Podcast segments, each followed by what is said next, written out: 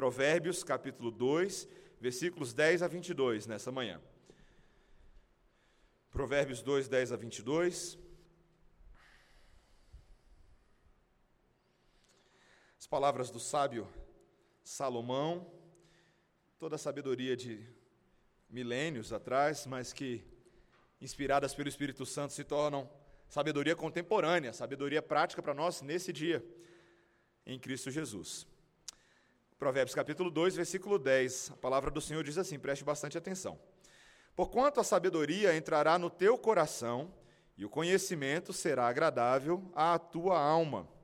O bom siso te guardará, e a inteligência te conservará, para te livrar do caminho do mal e do homem que diz coisas perversas, dos que deixam as veredas da retidão para andarem pelos caminhos das trevas que se alegram de fazer o mal, folgam com as perversidades dos maus, seguem veredas tortuosas e se desviam nos seus caminhos. Para te livrar da mulher adúltera, da estrangeira, que lisonjeia com palavras, a qual deixa o amigo da sua mocidade e se esquece da aliança do seu Deus. Porque a sua casa se inclina para a morte, e as suas veredas para o reino das sombras da morte. Todos os que se dirigem a essa mulher não voltarão e não atinarão com as veredas da vida. Assim andarás pelo caminho dos homens de bem e guardarás as veredas dos justos, porque os retos habitarão a terra e os íntegros permanecerão nela. Mas os perversos serão eliminados da terra e os aleivosos serão dela desarraigados. Esta é a palavra do Senhor. Vamos orar? Senhor, nós te louvamos pelo texto sagrado que é, é de uma profundidade que não pode ser ah, mensurada por medidas humanas, Senhor. Obrigado, Senhor, porque essa sabedoria ela é necessária às nossas vidas, ela é útil para o nosso crescimento. A tua palavra nos corrige nessa manhã, ela nos educa num novo sistema de pensamento e nos ensina a pensar como Cristo e a viver como Cristo. Dá-nos a proteção dele e a instrução dele é o que pedimos em nome de Jesus. Amém. Ah, meus irmãos, quando nós temos a oportunidade de viajar de carro, e essa é um, é um bom programa de família, você tem a oportunidade de apreciar a natureza, de conhecer novos lugares, mesmo que apenas de passagem. Ah, mas recentemente estava lendo um, artigo do pastor Felipe Santos, da igreja da cidade, uma igreja batista lá em, em São José dos campos. E ele fala que uma das coisas que você consegue também observar é a própria a rodovia e o planejamento que é feito das rodovias pelos engenheiros. Talvez você, quando está dirigindo de carro, não pense nisso, mas quem foi que botou esse bando de asfalto aí fora e concebeu essas obras? Essa é uma obra grandiosa. E quando nós estamos ali ah, dirigindo o carro e atentando para a pista, para buraco, se a pista está boa, se está ruim, nós notamos a existência de uma mureta metálica na lateral da pista. Já prestou atenção, atenção nela? Tem vários nomes. Ela pode ser chamada de guardrail, que é um nome em inglês. Às vezes a gente chama de mureta de proteção ou trilho de segurança. E ele aparece em vários momentos da rodovia, se não em toda a rodovia, mas em momentos cruciais, em curvas, canteiros, pontes, barrancos aqueles trechos mais sinuosos, quando você está dirigindo ali pela, pela costa da Mata Atlântica, que você acha que se o carro escapar um pouquinho, ele cai lá embaixo. E aí colocam uma dessas muretas de segurança. Trechos que exigem cuidado especial do motorista. Quando você passa por pontes, por barrancos, a gente não tem espaço para erro, não é verdade? Ah, errei um pouquinho. Um erro pode, pode custar a sua vida. Se você atravessar o canteiro central, pode acabar batendo de frente com um outro carro. E em trechos sinuosos, esses, esses, essas muretas servem para chamar a nossa atenção de mudanças inesperadas na pista, curvas que você não estava vendo, e por aí vai. Essas, essas muretas estão ali para dizer que, que você deve dirigir com atenção. Não que você não possa dirigir, mas que você deve estar seguro enquanto dirige. Meus irmãos, o pensamento hedonista do nosso mundo, o pensamento que é uma eterna busca de prazeres e saciação individual de prazeres, é um tipo de vida que detesta limites. Pessoas que vivem constantemente tocando nas muretas de proteção da vida. E muitas vezes, meus irmãos, as pessoas acham que isso é verdadeira liberdade. Andar com o carro da vida arranhando sempre no limite da pista. E o pastor Tiago, nesse artigo dele, diz assim: como se a simples frase beba com moderação, no final dos comerciais, pudesse gerar uma conduta mais responsável entre os jovens da nossa geração. Meus irmãos, o problema não é apenas comportamental. O problema é uma mudança de mente, a ideia da palavra metanoia. Há uma necessidade de mudança de coração. A maioria das pessoas precisa reconhecer que muitas decepções, muitos problemas, muitos traumas provavelmente poderiam ser evitados se nós respeitássemos as muretas de proteção de Deus para as nossas vidas. Aquelas que o Espírito Santo coloca na Sua palavra para nos guiar, para nos orientar na estrada da existência. E em vez de nos cercear na nossa direção, essas muretas, quando são devidamente respeitadas, são elas que fazem a nossa vida decolar. Que a gente pode acelerar e pisar fundo na estrada e realmente viver a verdadeira liberdade. Não aquela liberdade da carne, mas a liberdade do Espírito Santo de Deus. Esse texto de hoje, ele é sobre isso. E, e, os versículos 10 e 11, eles recapitulam para a gente o que a gente viu na semana passada. Veja que no versículo 10, ele diz o seguinte: Porquanto a sabedoria entrará no teu coração, e o conhecimento será agradável à tua alma. O que, que nós vimos na semana passada? Quando nós percebermos que a sabedoria de Deus, ela é tão preciosa como tesouros escondidos. Lembra que a gente falou disso na semana passada?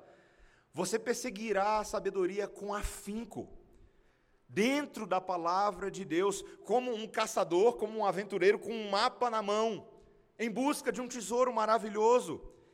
E quando você encontrar esse tesouro, você vai encontrar o temor do Senhor. Foi o que nós vimos na semana passada. E então você agora passará a tomar decisões, fazer escolhas que são verdadeiras, que são justas e descobrir todos os bons caminhos da vida. É isso que o versículo 10 está concluindo para a gente.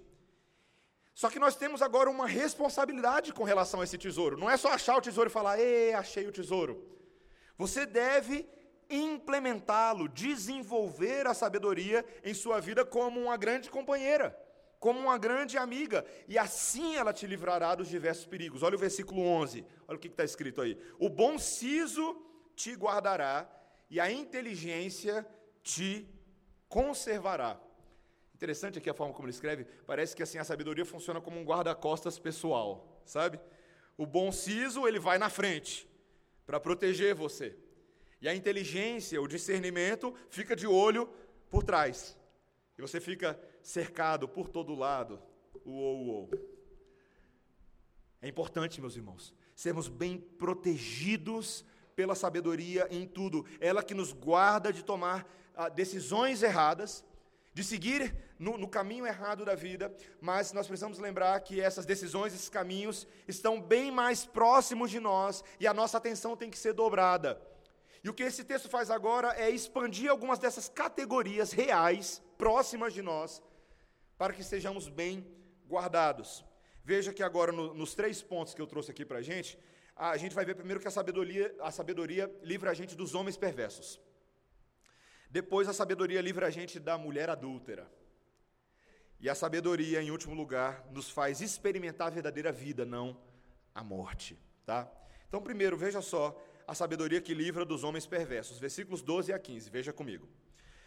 Para te livrar do caminho do mal e do homem que diz coisas perversas, dos que deixam as veredas da retidão para andarem pelos caminhos das trevas, que se alegram de fazer o mal folgam com as perversidades dos maus, seguem veredas tortuosas e se desviam nos seus caminhos. O versículo 12 diz que a sabedoria guarda a gente de trilhar um mau caminho. O que é esse caminho do mal? Não é só um caminho geográfico do mal, tá, gente? Como se fosse uma estrada geográfica pior e uma melhor.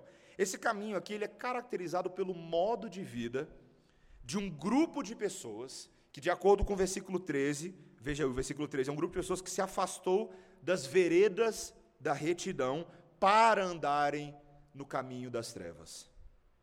Veja que interessante, a Bíblia faz um contraste claro de que existem caminhos distintos nesse mundo.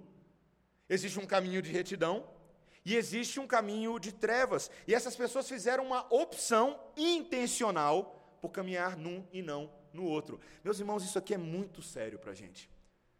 Veja que o texto não está falando que essas pessoas encontraram um caminho alternativo possível para a vida que as torna felizes, realizadas, completas, numa opção tão legítima quanto as outras que cabe a você respeitar, porque é a opção dela, e se ela quer seguir nesse caminho, que ela seja feliz, afinal de contas é uma opção tão boa quanto as outras. Não é isso que o texto está falando. O texto está dizendo que esse caminho, essas pessoas, na verdade, estão perdidas nesse outro caminho. Que elas se perderam tão completamente que elas não conseguem mais diferenciar a trilha da mata. Você já fez trilha na mata? Eu não sei se você já ficou perdido na mata. Não é uma experiência assim muito boa, gente. Nem a sensação de ficar perdido é boa. Mas é o caso dessas pessoas. Veja que no versículo 15, olha o que o versículo 15 diz: são pessoas que seguem veredas tortuosas e se desviam nos seus caminhos. Em outras palavras, elas vão se, se enveredando em labirintos que elas nem sabem de onde vieram nem para onde estão indo. Meus irmãos, essa é a perdição das pessoas no mundo. Esses labirintos são labirintos morais, que se tornam imorais. É uma perdição de caráter moral. Veja, olha o versículo 14. Olha o que diz: que eles se alegram de fazer o mal e folgam com as perversidades dos maus. Você percebe? A natureza desse caminho, novamente, não são pessoas que fazem coisas ruins acidentalmente, meio sem querer querendo, sabe? Que não tem noção do que elas estão fazendo. Não, o texto diz que elas adoram fazer o jogo da maldade. Elas se alegram, elas celebram a perversidade dos seus companheiros. E são pessoas que persistem teimosamente nesses caminhos, como o versículo 15 deixa bem claro. Meus irmãos, esse é o padrão do pecado. É isso que ele consegue fazer com o ser humano que foi criado à imagem e semelhança de Deus. O ser humano foi criado bom, e ele tinha um caminho de santidade que o próprio Deus havia lhe oferecido, mas agora ele passa a seguir um caminho completamente oposto àquilo do que Deus havia concebido para as suas criaturas, para os seus filhos. Lá em Efésios capítulo 5, o apóstolo Paulo nos lembra, e ele não faz só isso em Efésios 5, ele faz isso em vários momentos nas suas cartas, Colossenses 3, por exemplo, e outras passagens. Ele nos lembra que sem sabedoria é muito fácil para um filho de Deus se perder nesses caminhos no caminho da cobiça, no caminho da conversação torpe, no caminho da avareza, no caminho da idolatria. E por isso que lá em Efésios 5, eu vou apenas citar, você não precisa abrir, mas lá em Efésios 5, ele levanta um sério alerta. Ele diz lá no versículo 6 de Efésios 5: Ninguém vos engane com vãs palavras, porque por essas coisas que eu acabei de citar, vem a ira de Deus sobre os filhos da desobediência. Portanto, e aí veja, ele diz: não é somente que agora vai ser vai ter uma punição de Deus sobre aqueles que vivem dessa forma. Ele diz: portanto, não sejais participantes com eles. E no versículo 11 ele diz: não sejais cúmplices nas obras infrutíferas das trevas. Antes, porém, reprovai-as, porque o que eles fazem em oculto, o só referir é vergonha. Esse texto de Efésios 5, para mim, ele é fortíssimo. Ele é fortíssimo.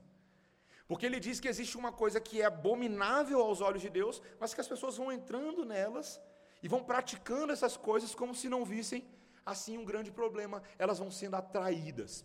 Eu gosto muito de coisas espaciais, os irmãos sabem disso. Né? E vez por outra eu faço ilustrações de sermão com buraco negro. Aqui vai uma ilustração de sermão com buraco negro. Ah, há pouco tempo atrás, em, em abril, foi fotografado, e eu peguei aqui a informação, para eu não falar errado, o, o, primeiro buraco negro do qual nós temos foto. dia 10 de abril de 2019. Isso é um marco na história da humanidade, gente. As teorias sobre buraco negro foram comprovadas agora com uma foto, uma foto real. Um buraco negro no centro da galáxia Messier 87, que fica a uma distância de 53 milhões de anos-luz da Terra. Nem sabia que a gente tinha telescópio para tudo isso. É um buraco negro que mede 40 bilhões de quilômetros de diâmetro, 40 bilhões, vou falar de novo, bilhões de quilômetros de diâmetro, que é três vezes, três milhões de vezes o tamanho da Terra. 3 milhões de vezes o tamanho da Terra. A massa dele é de 6,5 bilhões de vezes a do Sol. Ele é enorme. E é por isso que a gente conseguiu fotografar ele. Porque ele é tão grande, tão grande, que a gente não consegue nem colocar isso em números normais que você aprende na escola direito. Meus irmãos, o buraco negro, ele é muito fascinante. Eles são corpos espaciais que existe, exercem muito fascínio sobre os astrônomos, porque a gente sabe que todo corpo espacial tem um campo gravitacional que atrai as coisas. A Terra faz isso, a Lua faz isso, Marte faz isso. Mas o campo gravitacional do buraco negro é tão intenso que se um corpo se aproximar do que ele chama de horizonte de eventos do buraco negro, esse corpo vai ser automaticamente engolido deformado e vai desaparecer dentro daquela existência do buraco negro para sempre. Ele não pode ser recuperado, a não ser que os filmes digam, e estão certos, que eles a gente vai aparecer em outro canto do, da galáxia. Até a gente comprovar isso, para fins de ilustração do meu sermão, você vai ser engolido. Meus irmãos, essa distância que ele chama de distância de velocidade de escape, ali no horizonte de eventos, é a mínima velocidade para você escapar de um buraco negro. Mas essa distância é maior do que a própria velocidade da luz. Ou seja, a própria luz é tão distorcida que ela não consegue escapar de um buraco negro, ela fica presa. Por isso que a gente conseguiu fotografar o buraco negro, porque eles conseguiram, perceber a distorção da luz ao redor daquela região. A luz estava sendo tragada, engolida dentro daquele horizonte de eventos. Meus irmãos, é assim que as obras da escuridão funcionam. Elas são como um buraco negro. A gente acha que não tem problema, a gente acha que a gente pode chegar perto só um pouquinho, que a gente pode ficar ali só no horizonte de eventos das obras das trevas, mas elas engolem a própria luz. A própria luz que havia ali em você, ela fica engolida, deformada, tragada por uma força gravitacional inescapável. E meus irmãos, não se enganem, não se enganem. A gente precisa lembrar que essa maldade que o texto está falando, que as pessoas se alegram nela, que elas celebram nela, na maioria das vezes ela não tem cara de maldade, ela não tem cara de buraco negro. Na verdade, ela tem cara de coisa boa. Veja, veja a sociedade hoje em dia. Hoje em dia, quando as pessoas fazem toda essa é, elas intensificam a sua autonomia, elas afirmam a sua identidade, elas afirmam as suas escolhas individuais. Tudo isso parece o resultado de uma evolução do homem. Que o homem que julga está promovendo uma sociedade mais humanizada, mais igualitária, mais justa. Não é exatamente isso? Mas o custo dessa felicidade do homem moderno, dessa felicidade pessoal, é sacrificar a lei de Deus. Sacrificar a verdade de Deus, é tornar-se surdo para a palavra do Senhor e para aquela lei moral que está escrita no coração de todo homem, como Paulo fala lá em Romanos capítulo 2, versículo 15. Todo homem, veja que interessante, mesmo aqueles que não conhecem a própria palavra escrita, revelada, ainda assim possuem dentro deles um sensor de moralidade que o próprio Deus instalou, que aponta, ainda que não de forma perfeita, porque está quebrado por causa do pecado, mas ainda assim o ponteirinho está lá falando: isso aqui é errado, isso aqui é buraco negro. Mas tu quer entrar no buraco negro. Você está chamando o mal de bem e o bem de mal. Mas a palavra de Deus não faz isso. A palavra de Deus, meus irmãos, ela dá nome aos bois, ela chama mal de mal e bem de bem. Ela diz: existe um caminho de retidão, no, no caso lá de cá, e um caminho de trevas. Mas o homem tenta colocar uma capa de invisibilidade sobre as suas más obras, para fingir que não tem problema ali. Meus irmãos, a palavra de Deus, a sabedoria de Deus para mim e para você nessa manhã, sabe o que ela faz? Ela arranca essa capa de invisibilidade, lança um holofote forte em cima das obras e revela o bichão que estava escondido debaixo. É isso que a sabedoria de Deus faz. E é por isso que eu e você precisamos desesperadamente dela. Nós não temos naturalmente essa orientação. Nós não temos inerentemente esse holofote, mas Deus tem. E Ele nos ensina a não ficar andando no escuro à toa. Ele nos mostra os buracos, Ele nos ensina a dar um passo de cada vez, e Ele nos ensina a iluminar o caminho dos nossos irmãos, inclusive, quando a gente pega o nosso holofote da palavra e joga lá no caminho do outro também. É isso que ela faz. A palavra de Deus é um despertador, e Paulo usa essa imagem, que nos acorda do nosso sono espiritual, da nossa letargia espiritual. Nesse mesmo texto de Efésios, que eu li, o apóstolo Paulo diz o seguinte: Desperta, ó tu que dormes, levanta-te de entre os mortos, e Cristo te iluminará. É o mesmo texto. Quando ele incita o povo de Deus a não andar como os nécios que estão nesse sono, se arrastando como sonâmbulos no mundo, não. Mas sermos pessoas vivas, acordadas, remindo o tempo, porque os dias são maus. Está lá em Efésios capítulo 5 também. Nós precisamos evitar esse caminho dos homens perversos, meus irmãos, e precisamos nos ajudar uns aos outros. Veja que agora Salomão abre uma segunda categoria, que não é só os homens perversos, mas ele vai falar agora da mulher adúltera. A primeira aparição da mulher adúltera no livro de Provérbios, ela vai aparecer bastante. Uh, mas esse é o nosso segundo ponto, a sabedoria que livra da mulher adúltera. Olha os versículos 16 em diante, até o 19. Para te livrar da mulher adúltera, da estrangeira que lisonjeia com palavras, a qual deixa o amigo da sua mocidade e se esquece da aliança do seu Deus, porque a sua casa se inclina para a morte e as suas veredas para o reino das sombras da morte. Todos os que se dirigirem a essa mulher não voltarão e não atinarão com as veredas da vida. Interessante a descrição dessa mulher, né? Ela vai ser no livro de Provérbios descrita de várias formas diferentes. Mas aqui, para início de conversa, para introdução, para apresentação a essa figura interessante do livro de Provérbios, ela, primeiramente, no versículo 16, ela é descrita como uma estrangeira. Interessante, né? Eu li esse, esse esse versículo quando eu estava estudando. Falei, hum, palavra aqui fora da curva, estrangeira. Essa palavra era usada aqui no hebraico para descrever alguém que não fazia parte da aliança do povo de Israel. Não era alguém que pertencia à esfera teocrática desse povo. Ou seja, aparentemente nessa instrução de pai para filha, aqui o pai está se dirigindo a um jovem que estava se envolvendo com mulheres que Deus desautorizava por causa da religião pagã que elas professavam. E se você for para pensar, isso confirma a autoria, pelo menos esse texto de Salomão, no meu entendimento, porque faz muito sentido que o rei Salomão tivesse escrito essas palavras na sua idade avançada, uma vez que esse homem cometeu estupidez após estupidez de se envolver com mulheres estrangeiras que o seduziram, que o levaram a flertar com outros deuses. Então, esse homem acabou aprendendo pela dor da experiência, ele sabia do que ele estava falando. Mas veja, o versículo 16 começa a descrever ela, no, no final, como uma mulher que lisonjeia com palavras. Ela possui uma fala persuasiva, uma fala sedutora. O versículo 17 diz que, veja, que ela deixa o amigo da sua mocidade e se esquece da aliança do seu Deus. Ela é infiel. Infidelidade é a marca dessa mulher. Ela, ela é infiel ao seu marido. Engraçado que o texto diz que esse aqui é o seu companheiro desde a juventude. O homem que viveu com ela longas caminhadas, que conhece a vida, que viajou com ela, que esteve vivendo todos os momentos, mas ela o larga.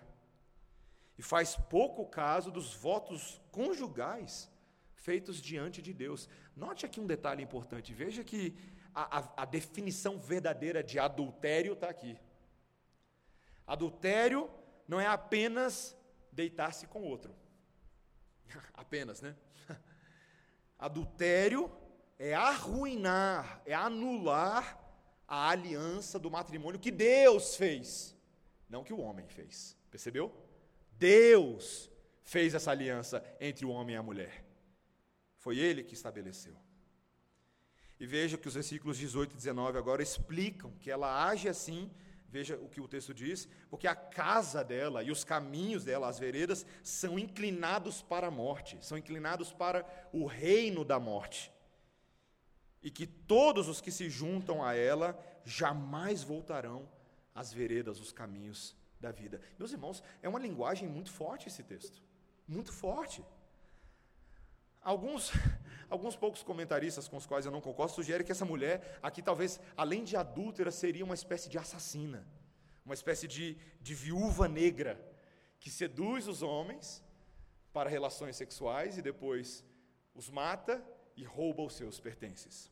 Mas essa interpretação não faz nenhum sentido com a linguagem dessa passagem e com o próprio restante do livro de Provérbios. Quando o livro de Provérbios fala sobre morte, ou o reino da morte, ele não está falando ah, necessariamente a morte física, mas são referências a um declínio irreversível rumo à perversidade moral. Um declínio de morte. Claro que, eventualmente, uma pessoa que procede assim pode acabar morrendo mesmo, né? fisicamente.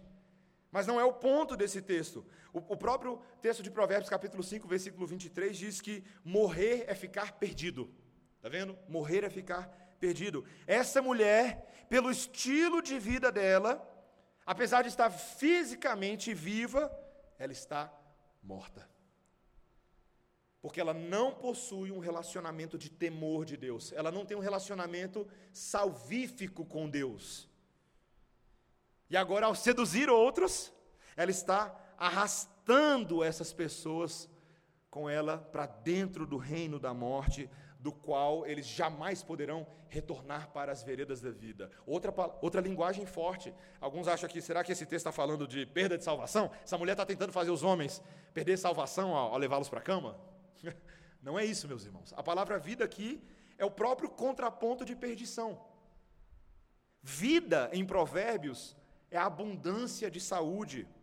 Vida em Provérbios é prosperidade, é estima social.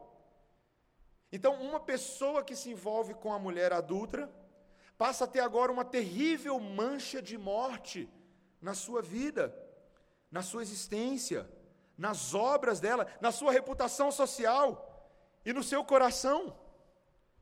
Veja que, mesmo que essa pessoa seja restaurada, e é possível que ela seja restaurada, nós conhecemos pessoas que, glória a Deus, são restauradas desse tipo de coisa, ainda assim, fica uma marca inapagável da vida dela. Uma cicatriz terrível. Há uma marca de morte na sua vereda, que inclusive, se a pessoa não for adequadamente restaurada, infelizmente, ela pode retornar justamente para esse caminho. Meus irmãos, a sabedoria quer proteger o homem da mulher adulta e a mulher do homem adúltero. Não ache que esse texto está definindo só a mulher adúltera como só as mulheres são adúlteras. Não. É uma categoria dentro de Israel. Mas nós precisamos lembrar que a sabedoria e o pacto são a proteção de Deus. Lembre-se o que nós falamos nas últimas semanas. A sabedoria é aquilo que nos leva à lei protetora de Deus. Lembra? Ele fala que a Torá, a lei de Deus, é o produto de quem anda na sabedoria. Ele vai para a lei de Deus e ele se protege. E essa lei de Moisés, lá no sétimo mandamento, ela diz o que mesmo? Não adulterarás. Lembra disso? A lei diz: não faça isso. De jeito nenhum, não chega nem um pouquinho perto. Não é não. Eu estou na fase de ensinar isso para minha filha, gente. Me ajudem, por favor. Orem intensamente por mim com jejuns e clamores ao Senhor. Melissa ainda, ainda não entende totalmente que não é não mesmo. Não é não mesmo. Ela acha que não é um. que ela pode brincar com o não. Não é para brincar. E ela já passou perigos sérios por achar que não não é assim bem não. Meus irmãos, não é não. E para você não achar que esse Antigo Testamento só, ah, Moisés falou isso para o povo porque ele era chato. Não. Jesus, no Sermão do Monte, reforçou exatamente isso. A, a, Jesus, no Sermão do Monte, ele intensificou o mandamento. Ele diz: Ouvistes o que foi dito, não adulterarás, mas eu vos digo. Se você olhar com intenção impura para a mulher, você já adulterou no seu coração. A lei é séria, meus irmãos. A lei nos protege. Nós precisamos saber, meus irmãos, e falar, e ao longo do livro de Provérbios, eu agradeço ao Senhor porque nós teremos muita oportunidade de falar sobre a sedução sexual. Porque esse é um problema dos nossos dias. Tem contaminado muitas pessoas. É o pecado que apela para outro pecado, o pecado do orgulho, da vaidade. Aquele, aquela voz que diz: Eu mereço e eu desejo, por isso eu faço. É o padrão de Adão e Eva com relação ao fruto lá no passado, todinho de novo. Eu desejo o fruto, eu mereço o fruto, eu como do fruto. Meus irmãos, nós precisamos, eu não vou dar muito spoiler do, do pecado sexual hoje, porque o livro está todo aí para a gente trabalhar, mas se nós queremos vencer este pecado, a sabedoria nos leva a olhar para Deus com fé na Sua palavra e encher as nossas cabeças não de, de apelos e cobiças e tentações sexuais, mas das coisas de Deus, que nos fazem esquecer das outras coisas e almejar o caminho bom, o caminho puro, como lemos em Pedro hoje, no texto que lemos na leitura alternada, almejar uma pureza, a piedade tem a ver com pureza, meus irmãos.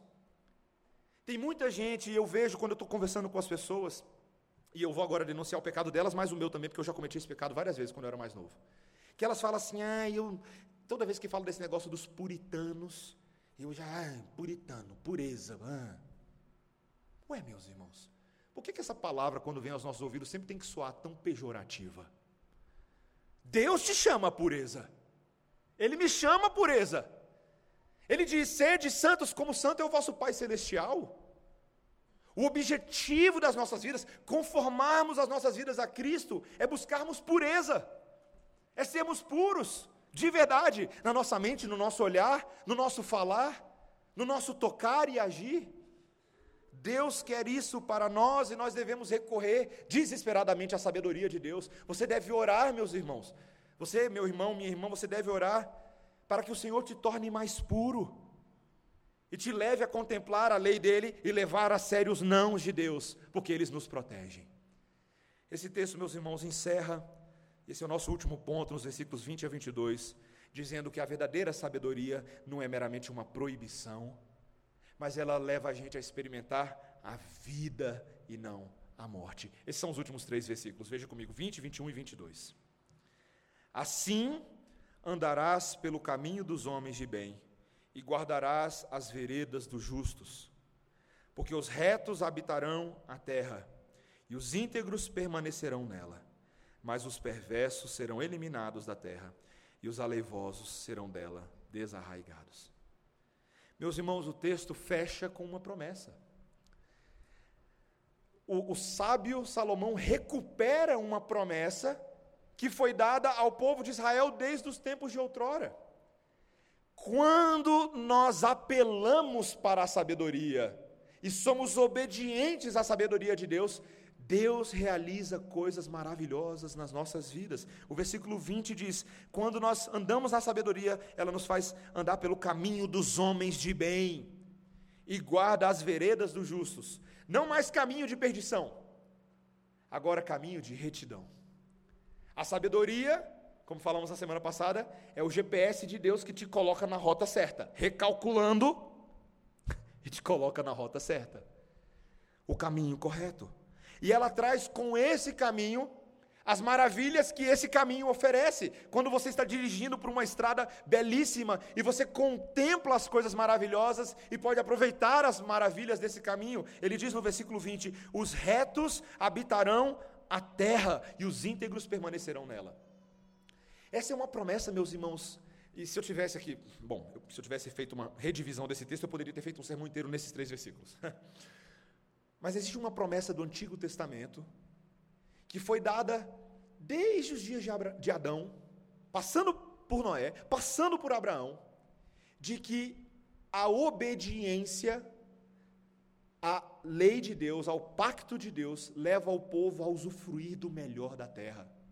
É o que se diz em teologia bíblica da promessa da terra, a terra prometida, ou a terra que dá do seu melhor fruto.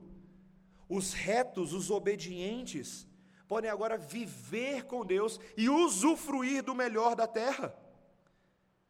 Meus irmãos, isso é algo maravilhoso.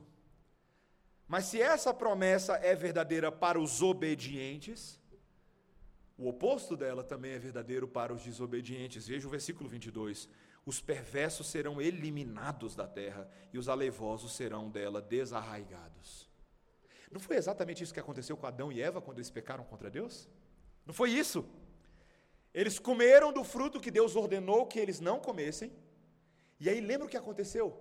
Por causa do pecado deles, por causa de terem dado ouvidos à voz da serpente, a terra foi amaldiçoada. O trabalho deles se tornou penoso e mais, eles foram expulsos do Éden. Eles foram banidos da presença de Deus. Deus colocou um anjo com uma espada na porta do Éden para que eles jamais retornassem para lá. Meus irmãos, a desobediência nos leva ao afastamento de Deus. Os meus alunos lá no seminário agora, na turma de pregação, estão pregando em Jonas. Na história de Jonas a gente vê exatamente isso, não é? Deus manda ir para Nínive, ele pega o Uber para Tarsis, E o livro de Jonas vai mostrando agora uma espiral descendente na vida desse homem, até que ele para no fundo da barriga de uma baleia, que é o senso de afastamento de Deus. Deus está ali, mas a presença dele é julgadora, é uma mão pesada. As águas de Deus estão passando pela cabeça de Jonas, por causa da desobediência dele, que trouxe problema não só para ele, mas trouxe problema para os marinheiros, meteu tempestade no barco. Meus irmãos, desobediência é uma desgraça. Deus quer, meus irmãos, para mim e para você nessa manhã, que nós possamos usufruir dos frutos da terra. Você sabe qual é o problema da, da teologia da prosperidade? Vou falar uma coisa engraçada para vocês. O problema da teologia da prosperidade é que ela não está totalmente errada, ela está parcialmente errada. E quando está parcialmente errada, ela está toda errada. Mas ela tem um elemento correto. Eu preciso admitir isso. Deus dá promessas também terrenas.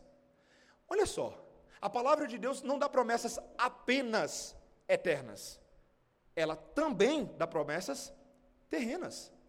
Nós usufruiremos do bem de Deus aqui também, quando obedecemos a lei de Deus. A palavra de Deus é claríssima com relação a isso, meus irmãos. O problema é que a, a teologia da prosperidade barganha com Deus e reduz somente a isso. E é uma relação de barganha e não de adoração. A sabedoria de Deus nos leva à lei de Deus, à adoração ao Senhor. E com isso, verdadeiramente nos leva a usufruir do bem de Deus nas nossas vidas. Meus irmãos, Deus quer nos proteger para que nesses dias que você está vivendo, que eu estou, estou vivendo, possamos viver dias melhores. Honra teu pai e a tua mãe para que se prolonguem os teus dias na terra em que o Senhor teu Deus te dá. Está na palavra de Deus. Ele quer isso para nós. E isso é uma progressão, até que em Canaã celestial, em Jerusalém, tudo será tão superior ao que temos agora, mas nesse momento já teremos um gostinho de algumas dessas coisas. Meus irmãos, Deus quer nos proteger. Obviamente você sabe como esse sermão termina, como todo sermão que temos pregado desde que somos igreja. Eu e você não conseguimos fazer isso perfeitamente. Não conseguimos mesmo. Você pode tentar todos os dias perseguir a sabedoria de Deus pelos seus próprios esforços, mas se você faz só na força do seu braço, do seu poder, você vai continuar burro espiritualmente. Desculpa te ofender. Eu vou continuar burro espiritualmente se é na força do nosso poder. O pacto de obras já foi quebrado lá atrás. Adão já mostrou que ele não dava conta, ele não teve fé suficiente. Mas ainda bem, meus irmãos, que o nosso Deus, em Cristo Jesus, sabedoria encarnada, spoiler do capítulo 8 e 9 de Provérbios, ele nos ajuda. O Senhor Jesus Cristo foi exatamente obediente em todas as coisas que nós falhamos. Cumpriu a lei perfeitamente, não se envolveu com o homem perverso e não se envolveu com a mulher perversa. Ele não fez isso. Ele se protegeu. Em vez de se envolver no pecado dos outros, ele abençoou os outros e pregou a verdade aos outros. Mas ele sofreu em nosso lugar as consequências do nosso pecado. E ele, meus irmãos, acabou se tornando Por ironia de Deus, na morte da cruz, ele se tornou a nossa mureta de proteção. Paulo, em Romanos 6, nos diz que nós agora fomos batizados na morte dele e ressuscitados na vida dele. A gente foi fincado nessa estrada, firmados na rocha, e dela ninguém arranca a gente, ninguém pode separar a gente do amor de Deus que está em Cristo Jesus. E meus irmãos, nessa esperança agora nós estamos nessa pista. Uma pista que nós estamos seguindo pelo poder de Deus, vivendo na lei de Deus para a glória de Deus, mas com as muretas de Deus. A vida em Deus é uma vida de liberdade moral. Uma vida de liberdade verdadeira para voarmos nas asas do Senhor, como alguns falam, moralmente, guiados pelo Espírito Santo. Meus irmãos, eu preciso dizer isso com todas as letras: a nossa vida realmente só decola quando nós entendemos os limites que Deus coloca para nós. Quando nós vivemos dentro da Sua palavra, quando nós vivemos dentro de uma confissão de fé bíblica, quando nós professamos a verdadeira fé, é ela que edifica e não nos destrói. Há tanta gente que acha que o caminho do Senhor é caminho de aprisionamento. Paulo brincou com essa ideia. Ele falou: sim, mas é um bom aprisionamento, viu? É uma boa escravidão. A lei de Deus me liberta, esse amor nos protege e acende uma luz dentro de nós que só o Espírito Santo pode gerar. Num mundo, meus irmãos, e aqui eu fecho citando as palavras do pastor Felipe Santos, daquele artigo que eu citei no início. Ele diz: No mundo onde a mídia e as más companhias tentam dar conselhos sobre liberdade, acabamos obtendo uma liberdade que só acaba em libertinagem e leva ao fundo do poço. Mas hoje, ele diz no artigo, nós podemos decidir ouvir o conselho da verdadeira liberdade. O Espírito da verdade que anda conosco, ele nos ensina a dar cada passo, ele nos ensina até a dirigir o carro. Ele é a autoescola completa. Ele te ensina a fazer baliza, ele te ensina a fazer controle de embreagem. Deus nos guia, meus irmãos. E essa verdadeira maturidade nos ensina a tomar boas decisões de trânsito. Ela nos ensina, inclusive, a adiar desejos imediatos para obter conquistas definitivas futuras. Eu, eu, diria que esse é o auge da liberdade, tá?